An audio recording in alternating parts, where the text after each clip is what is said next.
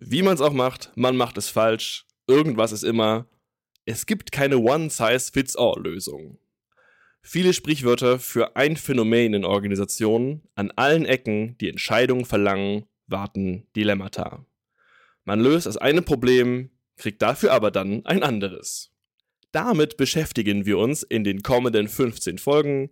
Das hier ist endlich wieder der ganz formale Wahnsinn. Ich bin Andreas Herrenwille und auf Tonspur 2 spricht Stefan Kühl. Hallo, Herr Kühl. Hallo, Herr Herrenwille. Ich fange mit einer banalen Frage an. Was ist eigentlich ein Dilemma? Gute Frage. Äh, also alltagssprachlich benutze ich es in einer Variante, dass es widersprüchliche Anforderungen, die gleichzeitig erfüllt werden müssen. Das ist ein Dilemma.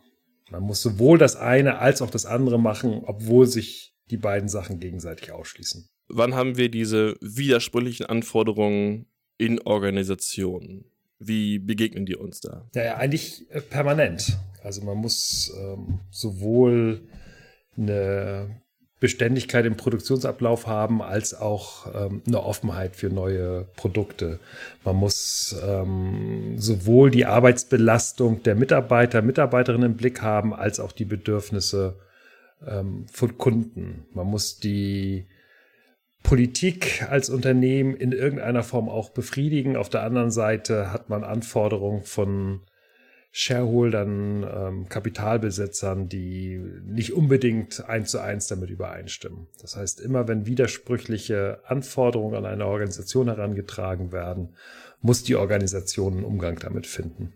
So wie Sie es gerade beschreiben, heißt das, die tauchen eigentlich erstmal auf einer strategischen Ebene auf, oder? Also die Fragen, die Sie gerade beschrieben haben, die werden jetzt ja nicht irgendwo operativ verhandelt, sondern es wird von oben, muss vorgegeben sein, wie man jetzt diese Dilemmata auflöst, oder? Naja, also die werden erstmal als Anforderung an die Organisation insgesamt herangetragen und dann klein gearbeitet. Und es gibt bestimmte Bereiche, wo diese Dilemmata präsenter sind und andere Bereiche, wo sie schon so weit aufgelöst sind, dass die Mitarbeiterinnen und Mitarbeiter sich nur auf einen Aspekt eines Dilemmatas konzentrieren können. Also die sind dann nur dafür zuständig, eben eine bestimmte Effizienz im Produktionsbereich herzubringen, brauchen sich nicht um Innovation zum Beispiel zu kümmern. Das heißt, die Organisationen machen durch ihre interne Arbeitsteilung in gewisser Art und Weise die Dilemmata für Mitarbeiterinnen und Mitarbeiter bearbeitbar, weil die Seiten halt von unterschiedlichen Abteilungen dann bedient werden und schlagen dann aber eben in der in Konfliktsituationen, wo dann diese Ansprüche aufeinanderprallen, durch widersprüchliche Positionen unterschiedlicher Abteilungen oder unterschiedlicher Teams wieder auf. Wenn wir jetzt bei einem Beispiel kurz bleiben, was Sie eben benannt haben, dass es ähm, gleichzeitig die aktuellen Produkte weiter also fortentwickeln, sich aber auch in andere Branchen verbreiten oder gleichzeitig ähm, auf die Belastung der Mitarbeiter achten, aber auch äh, die, die Produktionsauslastung hochhalten. Warum geht nicht beides? Also Sie benennen das gerade als Widersprüche, aber das sind doch eigentlich typische Sachen, wo die, die Forderung oder die optimale Art des Managements eigentlich beschrieben wird, als ein Gleichgewicht zu finden. Ja, also, äh, also es ist erstmal die richtige Beobachtung von Ihnen, nämlich, ähm, dass ein Großteil des Management-Diskurses darauf ausgerichtet ist, zu sagen, ja, wir können es doch auch alles gleichzeitig machen. Wir können doch dafür sorgen, dass die Kunden super zufrieden sind, dass unsere Shareholder super zufrieden sind, dass die Mitarbeiter zufrieden sind, dass unsere Zulieferer und Kooperationspartner zufrieden sind. Das sind so ähm, Vorstellungen, die herrschen vom Paradies auf Erden, die äh, letztlich so tun, als wenn diese Dilemmata-Situationen nicht entstehen. Das heißt, die Spannungsfelder, Dilemmata, Widersprüche, Konflikte, die es gibt, ähm, werden mit so einer harmonistischen Formel wegdefiniert. Aber dadurch, dass man sich die wegwünscht, gehen sie ja nicht weg, sondern sie bleiben im, im Operativen, gar nicht so sehr im Strategischen, im Operativen immer virulent. Bleibe ich jetzt als Mitarbeiter ähm, länger in der Firma, um diesen Kundenauftrag noch zu bearbeiten, wissen, dass ich gegen Arbeitszeitregeln verstoße, wissen, dass es jetzt für mich gerade im Moment nicht besonders gut ist, das zu tun? Oder gehe ich nach Hause und lasse den Kundenauftrag liegen? Problem. Erhöhe ich die ähm, Löhne meiner Mitarbeiterinnen und meiner Mitarbeiter, was zwangsläufig auf Kosten der ähm, finanziellen Situation der jeweiligen Organisation geht, weil das natürlich ein Kostenfaktor ist, den man äh, beachten muss. Und zu sagen, dass man alle Stellhebel, alle, alle Schalthebel gleichzeitig hochsetzen kann aufs Optimum, ist eine naive Vorstellung. So funktionieren Organisationen nicht. So funktioniert vielleicht auch das ganze Leben nicht. Okay, also läuft es auf so auf Kompromissverhandlungen raus. Man muss ein gewisses Minimum an Kundenzufriedenheit einpreisen und ein gewisses Minimum an Unzufriedenheit bei den Mitarbeitenden. Und ähm, dann, wenn man nicht das Optimum erreicht hat, sondern das für alle erträglichste, geringste Problem, dann hat man eine funktionierende Organisation. Ja, also jedenfalls eine Umgangsform ähm, mit einem Dilemmata zu sagen, wir, wir finden irgendwas in der Mitte. Also wir sind ein bisschen effizient, ein bisschen innovativ. Wir halten uns ein bisschen an Regeln und brechen aber auch ein bisschen die Regeln. Wir achten ein bisschen auf unsere Kapitalbesitzer und aber auch ein bisschen auf unsere Mitarbeiter. Klar, das kann man, kann man sicherlich so machen, wobei es ja nichts daran ändert, dass denn von beiden Seiten an ihn gezogen wird. Die ja. Mitarbeiter sagen aber, ich möchte gerne mehr und die Shareholder auch. Ähm, diejenigen, die für Regeleinhaltung zuständig sind, sagen aber, puh, das mit den Regelbrüchen, das sehen wir nicht ganz so gerne. Und diejenigen, die operativ tätig sind und äh, mit einer gewissen Regelflexibilität oder Kreativität versuchen, diese äh, Aufträge umzusetzen, sagen, naja, aber ein bisschen situative Anpassung brauchen wir schon. Das heißt also, sie kriegen damit das Dilemmata nicht aus der Welt, sondern sie finden lediglich eine Umgangsform mit diesen Dilemmata. Und das ist klar, das ist eine realistische Beschreibung, die vielleicht auch für viele Organisationen besser ist, als wenn sie sich nur auf eine Seite des Dilemmatas festlegen. Man kann ja auch sagen, die Bezahlung meiner Mitarbeiter ist mir völlig egal ich optimiere nur die Profite des Unternehmens oder umgekehrt. Also ähm, Profite sind wurscht. Aber klassischerweise dauert es eben nur eine sehr kurze Zeit, bevor denn die Anforderungen sind, die andere Seite nicht völlig aus der Perspektive zu verlieren. Ist es etwas organisationsspezifisches, dass man diese Vielzahl von Dilemmata hat, mit denen man sich beschäftigen muss? Also wir haben ja andere soziale Systeme, die wir neben die Organisation legen können. Wenn ich jetzt an mhm wenn ich jetzt an Freundesgruppen denke oder an Familien oder an gesellschaftliche Bewegungen, dann habe ich nicht den Eindruck, dass die sich so konflikthaft äh, verhandeln oder positionieren müssen. Ja, also herzlichen Glückwunsch für Ihre Familien- und Freundschaftsverhältnisse. Ähm, ich wir mussten uns da bisher noch nicht über Regel, also oh, Regeleinhaltung, okay, fair enough. Ähm, das ist natürlich für vor allem für Familien wahrscheinlich ein Thema.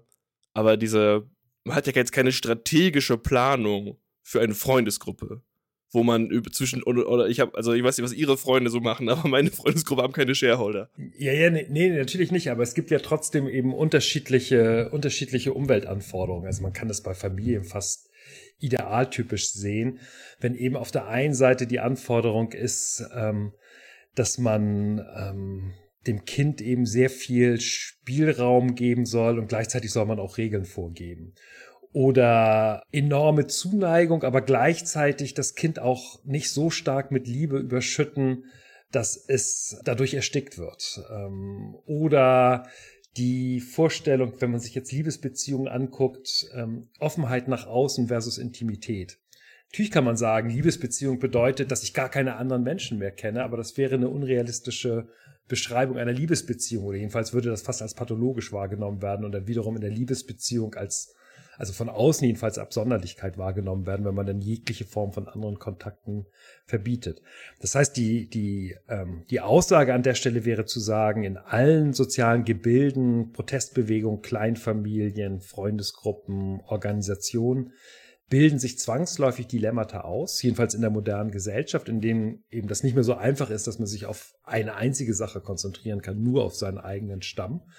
Ähm, also jedenfalls in der modernen Gesellschaft ist jedes soziale System dadurch äh, gekennzeichnet, dass man von der einen als auch von der anderen Seite immer wieder gefordert ist und das austarieren muss als Mutter oder als Vater das Gefühl zu haben, auf der einen Seite natürlich als Liebespartner nach wie vor sexuell attraktiv zu sein, gleichzeitig irgendwie das aber auch mit beruflichen Anforderungen sehr sinnvoll miteinander zu verbinden, die ähm, Familie auch als Ganzes ernst zu nehmen, das sind klassische Dilemmata-Situationen, in denen sich Menschen heutzutage befinden. Es gibt aber eine Besonderheit. Also wenn man Organisationen rausgreift, gibt es eine Besonderheit, die sich da nicht finden lässt. Ich kann jetzt raten, ja. Ich kann als, als eine Sache, die die Organisationen haben, die andere, die jetzt Beispiel Familien nicht haben, ist, dass sie über die Bedingungen der Mitgliedschaft entscheiden können. Das heißt, es würden alle Dilemmata über Personal quasi entfallen. Man hat jetzt keine Rekrutierungsphasen für, für eine Freundesgruppe, würde ich sagen. Ja, ja, kann man machen. Ich, ich hätte einen anderen Vorschlag. Der, Bitte schön. Der andere, Vorschlag, der andere Vorschlag lautet, das hängt mit der, mit der Formalstruktur von Organisationen zusammen. Und zwar ist die Besonderheit von Formalstrukturen, dass sie weitgehend widerspruchsfrei gebaut werden muss. Ähm, und zwar deswegen, weil man ja schlecht sagen kann, naja, manchmal musst du dich so verhalten, manchmal kannst du dich auch anders verhalten. Manchmal musst du dich an die Regeln halten, manchmal nicht. Das ist natürlich faktisch das, was in der Organisation erwartet wird, aber in dem, was offiziell als Mitgliedschaftsbedingung kommuniziert wird, brauchen wir ein Minimum an Widerspruchsfreiheit.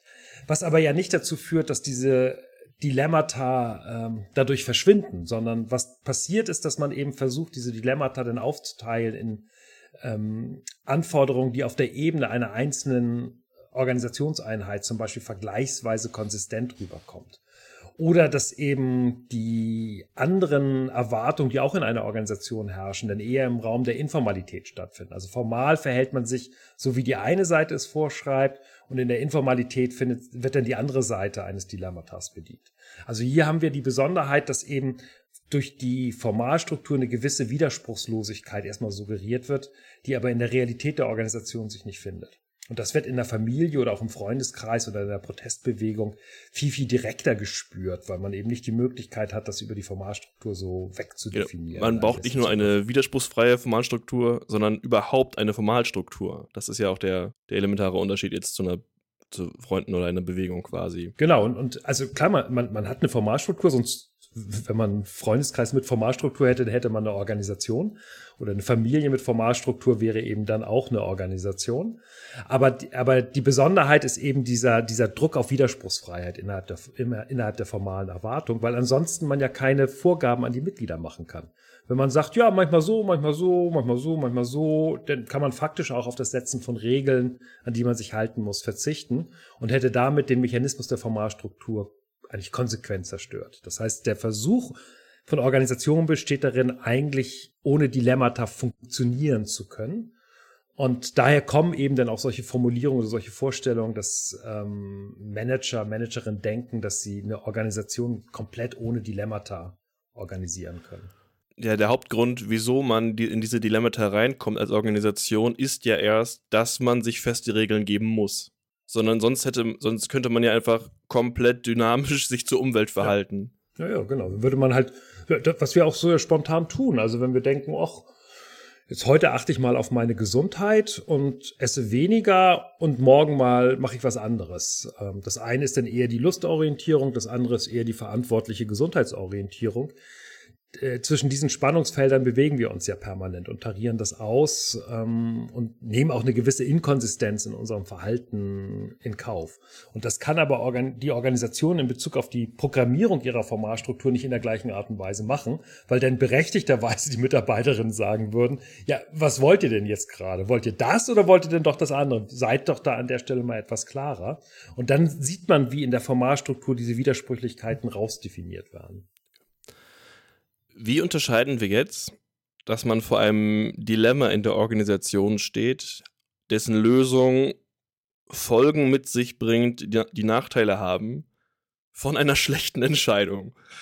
Ähm, denn in der Praxis quasi, gerade wenn die Entscheidung ja schon getroffen wurde, kann man sich da nicht immer eigentlich darauf herausreden, dass man sagt, ja, es war jetzt eine Entweder-Oder-Entscheidung und das, was jetzt hier als Nachteil passiert ist, das haben wir jetzt eingepreist. Wo kann man die Grenze ziehen zwischen, ja, das war schlecht und das war halt ein Dilemma?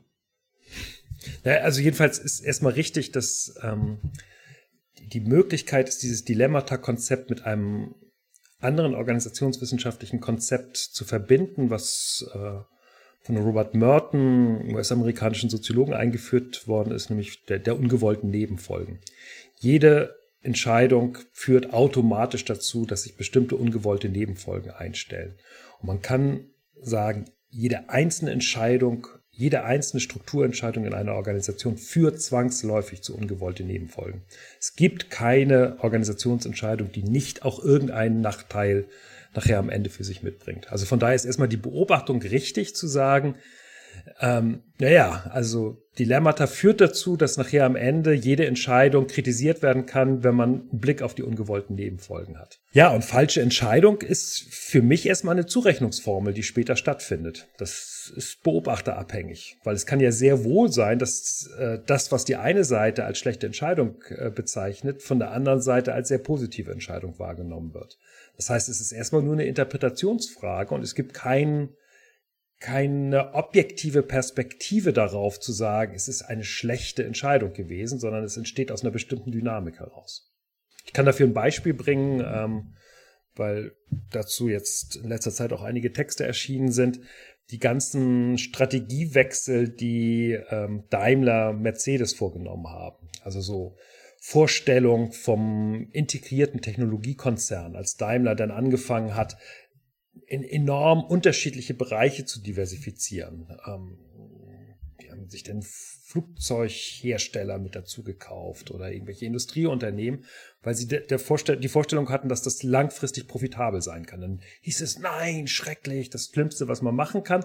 Dann gab es sofort eine Kehrtwende und dann hat man gesagt, ah, wir müssen international global werden. Hat dann mit Chrysler fusioniert und hat gesagt, ja, also globale Präsenz, Marktführerschaft ist das Wichtigste weiß man, hat auch nicht besonders gut funktioniert. Dann wieder Konzentration auf das Kerngeschäft, ähm, wo man gesagt hat, nee, also wir als Mercedes, wir produzieren Top-Autos und hauen auch eben die ganzen Fusionsideen weitgehend weg, weil wir wissen, dass wir in unserem Kerngeschäft ähm, mit einer Mercedes-Ideologie am besten funktionieren können.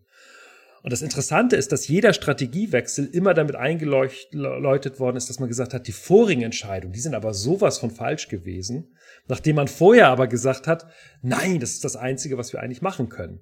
Und das würde ich jetzt nicht erklären, dass die eine Entscheidung falsch und die andere richtig gewesen ist, sondern ich würde es damit erklären, dass dann eben Nachfolger da gekommen sind, die eben eine Notwendigkeit hatten, sich mit ihrer eigenen Strategie zu distanzieren von dem, was vorher stattgefunden hat.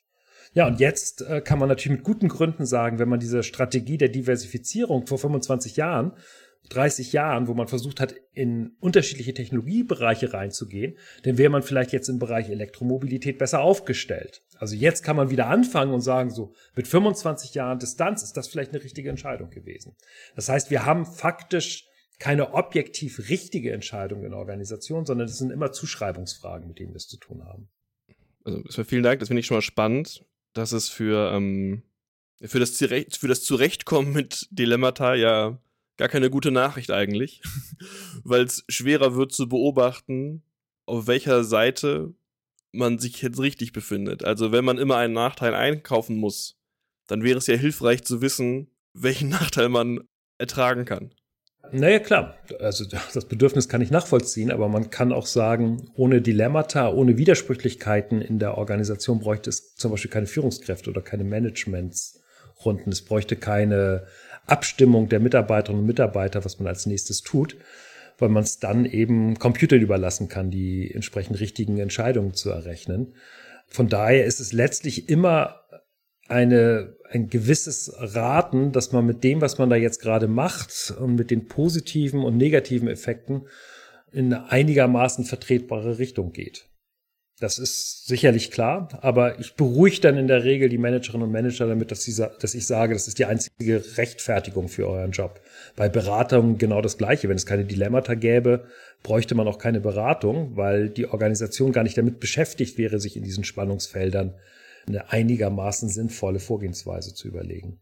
Das klingt jetzt sehr sinnvoll für einen offenen und produktiven Umgang mit einem Dilemma in einer Organisation. Und dennoch hat man die Rhetorik, die wir schon angesprochen haben, und die Mechanismen, dass man ausblenden will, dass die vorhanden sind. Warum braucht es die auch? Also welche Funktion hat es, dass eine Organisation ihre eigenen Dilemmata nicht sehen will oder ähm, verbirgt. Weil die Organisation es nicht aushalten würde, die Spannungsfelder alle offen zu halten. Das die, die Organisation würde an ihrer eigenen Widersprüchlichkeit zerbrechen. Man muss ja nicht offen halten, sondern man muss ja nur mitkommunizieren und nur sagen, wir haben uns jetzt, wir haben beides gesehen, aber wir entscheiden uns jetzt gegen das Folgende. Man muss ja nicht sagen, wir entscheiden uns jetzt jede Woche. Ja, ja, also das, das kann man sicherlich sagen, aber ähm, also das ist ja im Prinzip nicht die Thematisierung der Spannungsfelder, die man natürlich auch eine Thematisierung der Spannungsfelder, sondern es wäre eben zu sagen, wir machen jetzt nur das eine, nicht das andere. Das gibt es als, als Möglichkeit. Ähm, da stellt sich für mich die Frage, ähm, ob die Organisationen damit immer gut fahren. Also es gibt so eine klassische Debatte jetzt äh, an Universitäten, wo gesagt worden ist, ja, dieser Widerspruch zwischen Forschung und Lehre, das ist ja ganz schrecklich. Da müssen wir doch irgendwie mal was finden, dass die Universitäten sich entweder für das eine oder für das andere entscheiden. Und da wird halt gesagt, ja, wir richten jetzt nur Forschungsinstitute und nur Lehrinstitute ein. Der Punkt ist, ähm, dass die kann man machen, kann man machen. Dann würde man auf der Ebene wiederum eigene Spannungsfelder haben, aber man hätte jedenfalls einen Hauptwiderspruch erstmal rausgeholt. Aber das Interessante bei Dilemmata und bei Spannungsfeldern ist, dass häufig die Autonomie von Organisationen dadurch entsteht, dass sie sich eben nicht in einer vermeintlich widerspruchsfreien Umwelt bewegen, sondern bewusst unterschiedliche Anforderungen haben. Das heißt, man kann sagen, dass es ein Autonomiegewinn von Universitäten ist, dass sie sowohl Lehre als auch Forschung machen, weil sie sich dann eben entweder auf das eine oder auf das andere beziehen können und in diesem Mischungsverhältnis eben ihre Besonderheit definieren können. Das heißt also, die, die Vorstellung, sich für die eine oder andere Seite zu entscheiden, kann man sicherlich machen. Da würde ich auch erstmal zustimmen, das geht. Ähm, aber ich finde den anderen Gedanken interessanter zu sagen, ähm, vielleicht ist gerade das Management widersprüchlicher Anforderungen das, was äh, eine Organisation in Autonomiegewinn bringt. Das ist jetzt nicht ganz genau die Antwort auf Ihre Frage, also auf den einen Akzent, da stecken ja zwei drin. Das eine ja. ist eben diese Frage, danach kann man sich nicht für eine Seite entscheiden und das andere ist die Frage, kann man die Spannungsfelder nicht offener in Organisationen thematisieren?